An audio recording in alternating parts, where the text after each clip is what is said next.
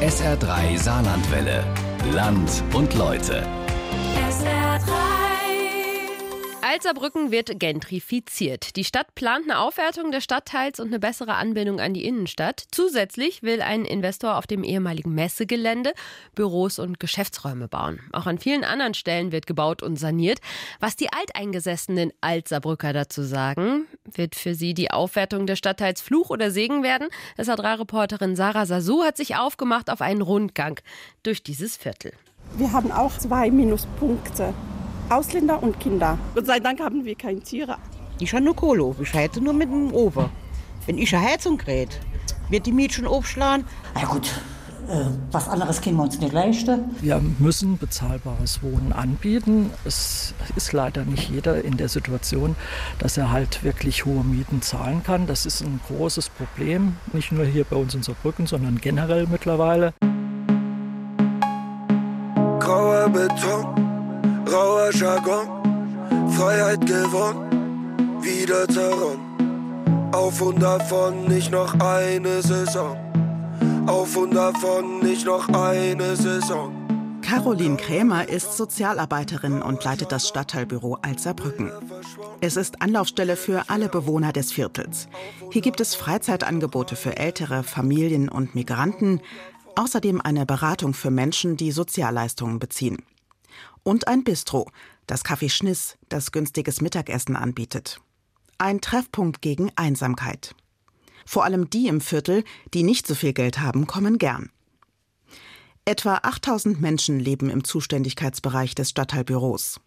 Sie leben vor allem im unteren Teil des Viertels, in der Tallage. Caroline Krämer kennt viele von ihnen. Die gut situierten Bewohner leben oben auf dem Berg. Die Grenze zu dieser besseren Wohngegend markiert die Moltke Straße. Dort hat die gemeinnützige Saarbrücker Siedlungsgesellschaft um die 300 Mietwohnungen im Bestand. Zu günstigen Preisen. Aber auch private Vermieter bieten Wohnraum an, der weit entfernt von Luxus ist, aber solide. Doch Veränderung liegt in der Luft. Der untere Stadtteil soll aufgewertet werden mit einer Fahrradstraße, mehr Grünflächen. Ist natürlich die Spannung groß, wie sich dann diese Ecke entwickelt. Ne? Die ist ja so mittendrin in allem, was noch sehr urtümlich ist, was das dann heißt und wie, wie das auch ankommt im Viertel. Caroline Krämer, Ende 40, kurze blonde Haare, wasserblaue Augen und trotz ihrer zierlichen Figur handfest in ihrem Auftreten, startet zum kleinen Rundgang im Viertel. Mal sehen, was so los ist. Bei gutem Wetter sind hier immer viele Leute auf der Straße vor ihren Häusern und zu einem Schwätzchen aufgelegt. Das Beste, was einer Sozialarbeiterin passieren kann. Auf dem Laufenden bleiben, das ist wichtig für das Team des Stadtteilbüros. Deswegen zieht auch Caroline Krämer so oft es geht los.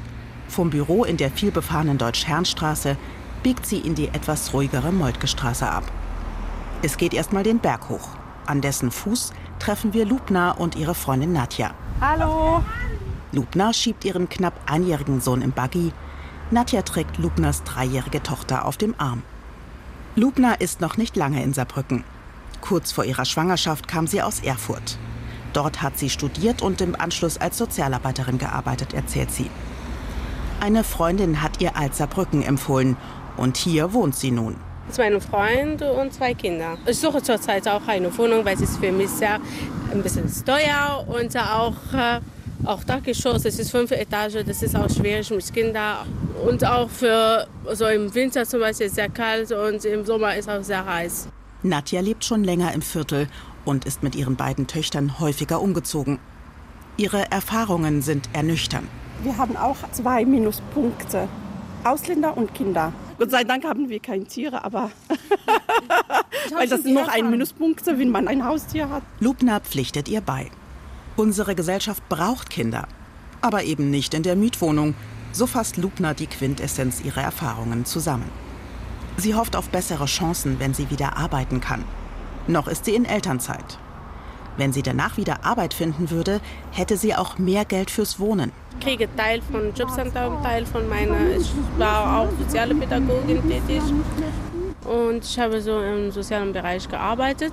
Ich suche einen Kindergarten. Das ist auch schwierig, Kindergarten zu finden, damit man Arbeit geht. Das ist, das ist, ich weiß es nicht, wie ich es sagen soll. Wir müssen erstmal die Frauen, die Arbeit haben oder arbeiten möchten, erstmal diese Angebot geben, dass es mindestens die Kinder werden in Betreuung und Kindergartenplatz finden, damit wir arbeiten und wir eine Wohnung bezahlen können. Allein auf der Warteliste der Kita in der Moltke-Straße stehen 200 Kinder. Das Problem wird sich auf absehbare Zeit nicht lösen lassen. Und damit steht auch Lubners Zukunft in den Sternen. So ist das nun mal. Die beiden Frauen haben sich damit abgefunden. Hauptsache, den Kindern geht es gut und sie haben ein Dach über dem Kopf. Wohnraum, der einigermaßen bezahlbar ist und nicht ganz so verrottet wie in den Häusern, auf die Caroline Krämer nun zusteuert. Grauer Beton, rauer Jargon, Freiheit gewonnen, wieder zerronnen. Auf und davon nicht noch eine Saison. Auf und davon nicht noch eine Saison. Also die Türen, ich glaube, die Haustüren waren oft auch gar nicht verschlossen. Das sieht so aus, als hätte da auch schon immer jemand Schmutz dagegen geworfen an die Hauswand. Wie Fremdkörper stehen die großen Betonklötze vor den Gründerzeithäusern. Vier Stockwerke, auf jeder Etage zwei Wohnungen. Sozialarbeiter Caroline Krämer kennt die Wohnungen. Wir haben hier mal Besuch gemacht bei einer Familie, einfach weil äh, die Kinder quasi frisch geboren waren. Ne? Das ist dann, da kriegst du eine Beklemmung, wenn du denkst, dass da drinnen irgendwie Säuglinge oder was. Und Hygiene ist ja dann schon auch ein Thema. Das Treppenhaus ist auch am Nachmittag ziemlich dunkel. Aber die verschmierten Wände und die stark verschmutzten Böden erkennt man. Aus den Wänden ragen Stromkabel. Hier fühlt sich offenbar schon lange niemand mehr zuständig für Sauberkeit und Ordnung. Weder die Bewohner noch die Eigentümer.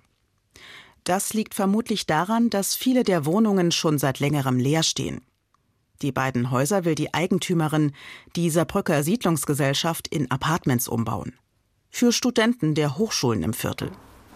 Zum Zeitpunkt unseres Rundgangs wohnen nur noch zwei Mieter in ihren Wohnungen. Eine davon ist Martina. Martina? Hi! Dürfen wir dich kurz stören? Die alleinerziehende Mutter hat Zwillinge. Das Mädchen und der Junge besuchen eine Grundschule im Viertel. Und sie hat einen 18-jährigen Sohn. Aber die Tage in der Moltke-Straße sind gezählt. Martina hat schon im Dezember die Kündigung bekommen. Eine neue Wohnung im Viertel hat sie nicht gefunden. Schon gar nicht als Hartz-IV-Bezieherin, erzählt sie, und hält dabei lieber Abstand. Ihr geht es heute nämlich nicht so gut. Den Magen hat sie sich verdorben. Das ist so der ich komme schon gar nicht an die äh, Grundmiete dran. Für das, was ich handhabe, hätte ich vielleicht also zwei, drei Zimmerwohnungen gekriegt. Dass das Haus in einem regelrecht verwahrlosten Zustand ist, findet sie zwar nicht so toll, aber dafür konnte sie sich die Wohnung leisten. Wir verlassen Martinas Wohnhaus. Wenn sie umgezogen ist, wollen wir wieder miteinander sprechen und hören, wie es ihr ergangen ist. In der Moltke-Straße liegen Arm und Reich recht nah beieinander. Aus ihrer Wohnung kann Martina direkt auf die schönen Altbauhäuser schauen. Geräumig, gut in Schuss, aber für Sozialhilfeempfänger nicht bezahlbar. Das ist für die Menschen, die sie berät, auch gar nicht so wichtig, sagt Sozialarbeiterin Caroline Krämer. Es geht um etwas ganz anderes, das man auf den ersten Blick gar nicht sieht. Das sind halt Nachbarschaften, die einen dann stärken in dem Elend, wenn ich das so sagen darf oder will. Dass die Lebenssituation erträglicher wird, weil ich habe hier Leute gefunden, die unterstützen mich, denen geht es genauso. Wenn ich wo jetzt neu lande, gucken wieder alle erstmal komisch. Ich bin unsicher, kann ich jemanden ansprechen? Hier habe ich mich so eingerichtet über acht Jahre. Ne, die Kinder sind geboren und über diese Jahre hat sie ein Netzwerk für sich gebildet und da jetzt rauszugehen, äh, da würde sie sich ins Knie schießen, ganz klar. Das, dann wäre wieder alles noch schwerer. Caroline Krämer läuft an der Grundschule vorbei, die für ihr pädagogisches Konzept schon viele Preise gewonnen hat. Direkt daneben die Kita. Dann fängt das Quartier Moltke-Straße an mit den Mietshäusern der Siedlungsgesellschaft. Hier hat das Stadtteilbüro auch eine Wohnung angemietet und bietet jeden Tag Aktivitäten für Kinder und Jugendliche an. Kochen, basteln, tanzen oder einfach nur reden. Es gibt eine Fahrradwerkstatt und Treffen für Mütter und ihre Kinder auf dem Spielplatz. Doch die Gegend hat keinen guten Ruf. Grauer Beton, rauer Jargon, Freiheit gewonnen, wieder zerronnen. Auf und davon nicht noch eine Saison. Auf und davon nicht noch eine Saison. Der Traum von einer besseren Wohnmöglichkeit. Einige Bewohner einer speziellen Wohnanlage haben ihn. Graue Fassade, kleine schachtartige Fenster, drei Etagen. Ein Schild weist die Häuser als Behelfsunterkunft aus. Die Stadt hat die Häuser von der Siedlung gemietet, um hier Obdachlose unterzubringen. Zumindest vorübergehend, sagt Caroline Krämer. Die Gebäude sind in einem desolaten Zustand der Rückseite des Hauses sieht man auch gerne mal äh, Müll, Berge von abgelegten, kostenlosen Wochenzeitungen. Die Haustüren sind beschmiert mit Farbe und Schmutz. Man möchte die Klinke nicht anfassen. Die Häuser sollten eigentlich abgerissen und neu gebaut werden. Aber die Kosten sind für die Siedlungsgesellschaft zu hoch. Wir hatten hier den Abriss und Neubau eines Mehrfamilienhauses mit 42 Wohnungen vorgesehen. Die ursprünglich veranschlagten Baukosten von 4 Millionen Euro haben sich bei der Detailplanung auf der Anbieterseite auf 8 Millionen Euro verdoppelt und dürften bei der aktuellen Kostenentwicklung inzwischen wahrscheinlich bei 12 bis 15 Millionen Euro liegen. So lassen sich leider keine bezahlbaren Wohnungen bauen. Sozialarbeiterin Caroline Krämer hat hier auch häufig zu tun. Im ersten Stock ganz rechts wohnt zum Beispiel Frau Juri mit ihren Kindern. Die seien hier ganz gut integriert. Aber die Wohnsituation. Caroline Krämer geht die Treppe hoch in den ersten Stock. Hi,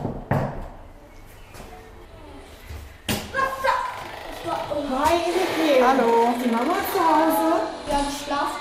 Ehrlich? Oh, okay. Du müsstest sie wach machen, oder was? Ja. Hi. Hallo. Na? Eine Frau mit schwarzen langen Haaren und blond gefärbten Spitzen steht in der Tür. Sie bittet uns in die Wohnung. Der Flur ist mit einer hellen Brokattapete tapeziert. Die Stuckbordüre mit goldenen Verschnörkelungen, die die Wand in der Mitte teilt, hat Frau Juri selbst aufgeklebt. Vom Flur aus gehen links zwei Räume ab. Eines ist das Wohnzimmer, eines das Schlafzimmer. Auf der rechten Seite liegen Bad und Küche. Die Wohnung ist aufgeräumt und sauber. Frau Juri hat überall mit Tapete, Bordüren und Wandbildern versucht, Glanz in eine sonst sehr schäbige Hütte zu bringen. Zugleich ist die Wohnung einfach zu klein. Ich habe gemacht ein Wohnzimmer und ein Zimmer. Aber abends ich habe Matratze, ich habe auch eine Couch, ich habe ein Bett. Wie alt sind Ihre Kinder? Zehn, äh, zwölf, neun, acht und sieben. 410 Euro warm kosten die zwei Zimmer, erzählt sie. Woanders etwas zu finden ist schwer, denn einen Job hat die Rumänin nicht. Auch ihre fünf Kinder schrecken Vermieter ab. So wie neulich, als sie sich um eine Wohnung beworben hatte. Ich hatte Gespräche mit der Frau und hat gesagt, die Wohnung geht nicht. Nichts für mich gebe für nicht gebe, hat gesagt, gebe nicht mehr. Zurück nach Rumänien möchte Frau Juri nicht. Sie ist schon lange weg von dort, hat drei ihrer Kinder in Portugal geboren, zwei in Deutschland. In ihrem Dorf in Rumänien hätte sie als Alleinerziehende keinen Platz in der Gemeinschaft, glaubt sie. Aber vor allem wäre dann ihre Armut noch größer. Oh, was mache ich? Ich habe keinen Vater, keine Mutter ist tot. Ich habe fünf Kinder, ich bin alleine. Was mache ich in Rumänien? Alleine. Mein Land ist hier. Und meine Kinder hier hat Essen, hat Trinken, hat Anziehen. Hier war die Schule mit Kindern. Kinderliebe hier. Doch auch hier in Deutschland erfüllen sich erstmal nur die wenigsten Träume für Frau Juri. Und der vom besseren Wohnen liegt in weiter Ferne. Ein Haus für mich, äh, ganz alleine. Mit zwei Etagen, weiß ich. Ja. Mit unten Küche, ein Wohnzimmer, ein äh, Bad und oben drei Zimmer. Aber nicht gefunden. Dabei wäre ein bisschen mehr Freiraum für die Entwicklung der Kinder so wichtig, sagt Caroline Krämer. Nicht nur körperlich, die beengten Wohnverhältnisse wirken sich auch auf den Schulerfolg negativ aus. Wenn die Wohnverhältnisse so sind, dass nicht genügend Platz zum Lernen ist, ja, dass es überhaupt keinen Ort gibt, an dem ich sagen kann, hier kümmere ich mich jetzt um die Schule. Wie soll das dann passieren? Ne? Ist eine Benachteiligung definitiv. Ne? Wenn da noch sechs andere Menschen in der Wohnung sind und die machen gerade alle was ganz anderes, dann ist Konzentration umso schwerer. Ne? Und das, das ist auch von einem Grundschulkind zum Beispiel unglaublich viel verlangt. Grauer Beton, rauer Jargon, Freiheit gewonnen, wieder zerronnen. Auf und davon nicht noch eine Saison. Auf und davon nicht noch eine Saison. Ein paar Meter weiter auf der anderen Straßenseite kennt Lore das Leben mit vielen auf engem Raum nur zu gut. Die 63-Jährige lebt seit ihrer Geburt in der Moltke-Straße. Sie wuchs in einer Großfamilie auf. Und ich wohne auch in der Wohnung von meinen Eltern. Bin ich groß geworden mit noch elf Geschwistern. Und wie groß ist die Wohnung denn? 30 Quadratmeter. Die sagen immer, ich gehe mit der Fies zuerst raus. So beengt zu leben ist heute für viele unvorstellbar. Im Jahr 2020 hatte laut Statistik jeder Saarländer im Schnitt 55 Quadratmeter Wohnraum zur Verfügung und bezahlte dafür im Schnitt 7,50 Euro pro Quadratmeter. So viel muss Lore nicht ausgeben. Die Saarbrücker Siedlungsgesellschaft verlangt, je nach Wohnungsstandard, zwischen 5,10 Euro und 6,50 Euro pro Quadratmeter. Also ich wohne von der günstigste eigentlich noch, weil ich ja schon ewig da wohne. Wenn da jetzt einer auszieht, wäre die Wohnung natürlich teurer. Aber bei uns, gut, ich habe keine Heizung. Manche haben sich Heizungen leer gelassen, bezahlen natürlich 100 Euro mehr Miet. Lore blickt aus dem Hausflur nach draußen. Heute wohnen im Quartier Moltke-Straße viele Ausländer aus Afrika, aus arabischen Ländern, aus Osteuropa. Und eben deutsche Familien, einige seit mehreren Generationen, sowie Lore. Und wie ihre Nachbarin Karin. Auf einem Plastikstuhl sitzt sie vor ihrer Erdgeschosswohnung in der Sonne, neben ihr Sohn Christian, in kurzer Hose und mit freiem Oberkörper. Er ist alleinerziehender Vater dreier Kinder und unzufrieden. Denn seine Dreizimmerwohnung ist zu klein. Habe ich Versicherung angerufen, ich, ich würde gerne die Wohnung tauschen. Waren beide Wohnungen gemacht, ich hätte meine sogar noch gestrichen. Ne? Hätte ich auch sie zu mir gesagt. Wenn ich kein triftiger Grund habe, dass sie in diesen in Wohnungen tauschen. Dabei ist es in der Familie schon immer so gewesen. Alle haben hier gewohnt in unterschiedlichen Wohnungen und wenn sich die Lebenssituation änderte, tauschte man untereinander die Wohnung, erzählt Christians Mutter Karin. Sie wuchs im Nachbarhaus bei ihrer Großmutter auf, zog als junge Erwachsene in ein anderes Viertel und kam mit ihrem Mann zurück. 79 sind wir dann hin in die 59 gezogen, war aber nur Zweizimmerwohnung. Und da haben wir mit meinem Onkel getauscht, der hat hier Dreizimmerwohnung gehabt haben wir dann im dritten Stock gewohnt. Und dann ist ja mein Mann irgendwann schwer krank war. Und da ist sie meine Schwägerin ausgezogen. Und da haben wir dann gefroren zum Tauschen. Und da haben wir dann in der Wohnung gekriegt. Vieles hat sich schon geändert in ihrem Viertel. Nicht immer zum Besten. Aber einiges ist doch auch beim Alten geblieben. Das Leben findet immer noch viel draußen statt, weil die Wohnungen klein sind. Viele der Häuser sind noch nicht saniert. Auch Christians Mutter heizt ihre Wohnung nur mit einem Ofen. Dafür ist die Miete eben günstig. Deshalb kann sie sich nicht vorstellen, woanders zu leben. Nee, wenn du so ingefleischt bist. Nee. Es gibt aber auch keine andere Möglichkeit. Wo haben denn die Kinder so eine Möglichkeit für draußen rumzulaufen? Bolzplatz, Spielplatz. Ja, wenn sie einmal in der Molkestraße wohnt, so ziehe ich immer wieder in die Molkestraße. Ich habe zehn Jahre nicht da gewohnt, jetzt ziehe ich wieder da. Caroline Krämer hat für heute genug gehört und macht sich auf den Rückweg in ihr Büro. Wie sich die Veränderungen in Alzerbrücken auf die Menschen auswirken, die das Stadtteilbüro betreut, kann sie nicht sagen. Die Umwandlung des ehemaligen Messegeländes, das in direkter Nachbarschaft liegt, in ein modernes Gewerbegebiet zum Beispiel. Alles, was da geplant ist und was da stattfindet, hat jetzt mit der Lebenswelt von den Leuten, die wir heute getroffen haben, nicht viel zu tun. Vielleicht gibt es dadurch die ein oder andere Beschäftigungsmöglichkeit, keine Ahnung. Aber das, das sehe ich als sowas, so eine Blase, die erstmal neben uns ist. Oder die Entwicklung des unteren Teils von Alzerbrücken. Dies lockt natürlich Investoren an. Damit die bisherigen Bewohner nicht von den Plänen überrollt werden, will die Stadt Saarbrücken sie ins Boot holen bei sogenannten Beteiligungsprozessen. Gute Voraussetzungen also, dass der Umbruch gelingen kann? Caroline Krämer sitzt in ihrem Büro mit nachdenklichem Blick. Es geht darum, dass wir uns für die anderen interessieren und dass wir das auch wirklich wollen. Ja? Wenn es mir egal ist, dann ist das so. Ja? Und die Macht ist dort, äh, wo das finanzielle Vermögen ist. Da müssen wir uns ja nichts vormachen. Und da muss man auch nicht moralisch daherkommen, sondern einfach, was für eine Gesellschaft soll es denn sein? Wie gefällt es uns denn? Grauer Beton, rauer Jargon, Freiheit gewonnen, wieder zerronnen. Auf und davon nicht noch eine Saison. Auf und davon nicht noch eine Saison. Drei Gehminuten vom Stadtteilbüro entfernt liegt das Wittum. Auf der ehemaligen Brachfläche mitten im Viertel stehen nun mehrere moderne Mehrfamilienhäuser. Energetisch effizient, die Fassaden in gedeckten Farben gestrichen, geräumige Balkons und Terrassen. In einigen Häusern leben Menschen im Generationenmix zusammen in Eigentumswohnungen. Eine ist gerade zu verkaufen. 130 Quadratmeter für rund 500.000 Euro. Bezirksbürgermeister Stefan Emser blickt auf die neuesten Bauten mit milchkaffeebraunem Anstrich und dunkelgrauen Fensterrahmen. Mietwohnungen.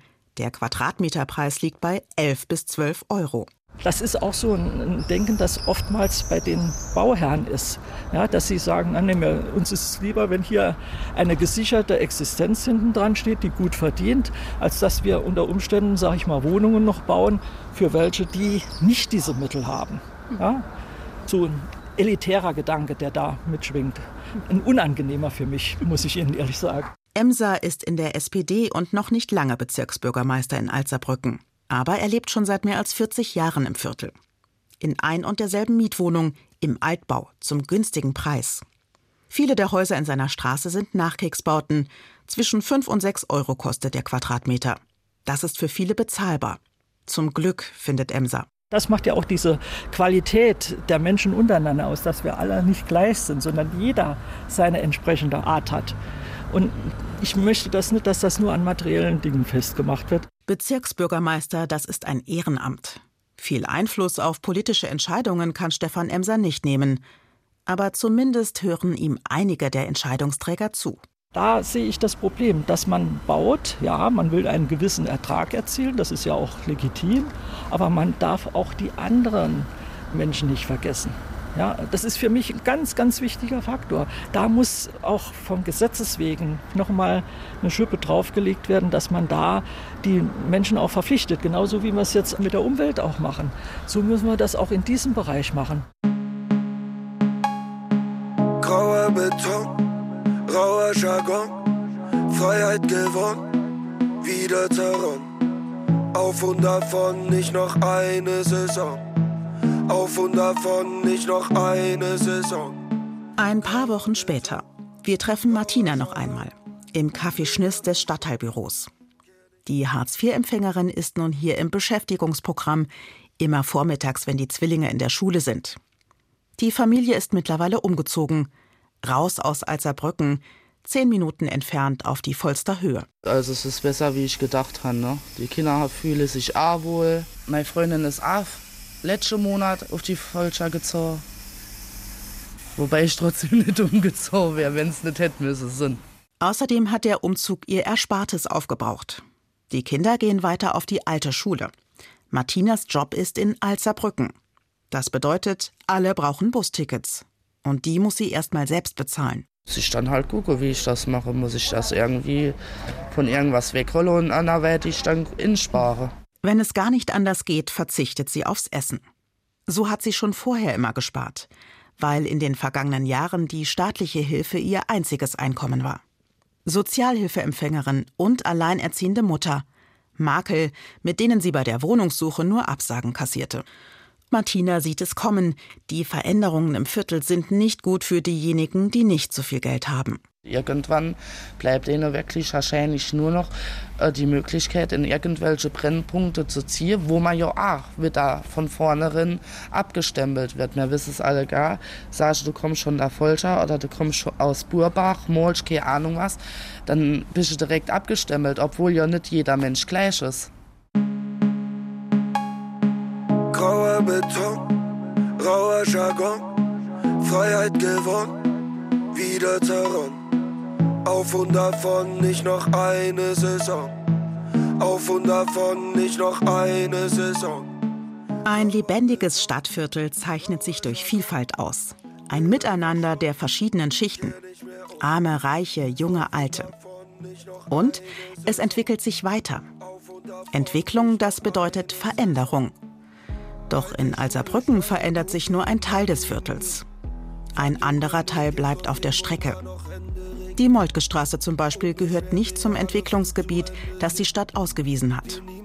Wenigstens ein Vorteil für die Bewohner der Häuser der Siedlungsgesellschaft. Die Mieten sind günstig und werden es wohl auch bleiben. Denn die Häuser sind teilweise gar nicht energetisch saniert. Das hat die Siedlungsgesellschaft in absehbarer Zeit auch nicht vor. Zu teuer. In einer gut ausgestatteten Mietwohnung zu wohnen, die zur Lebenssituation passt und die in einer angenehmen Umgebung liegt, das scheint immer mehr zu einem Privileg zu werden. Für Menschen mit wenig Geld ist der Preis viel zu hoch. Sie können da nicht mithalten. Bilder verschwommen, kehr nicht mehr um auf und davon nicht noch ein. Falls Sie später eingeschaltet haben, das Feature von meiner Kollegin Sarah Sasu. Wenn Wohnen zu viel kostet unterwegs in Alzerbrücken, können Sie auch nochmal nachhören. Bei uns auf sr3.de, in der Podcast-App, in der ARD Audiothek und auch bei YouTube. So viele verschiedene Möglichkeiten.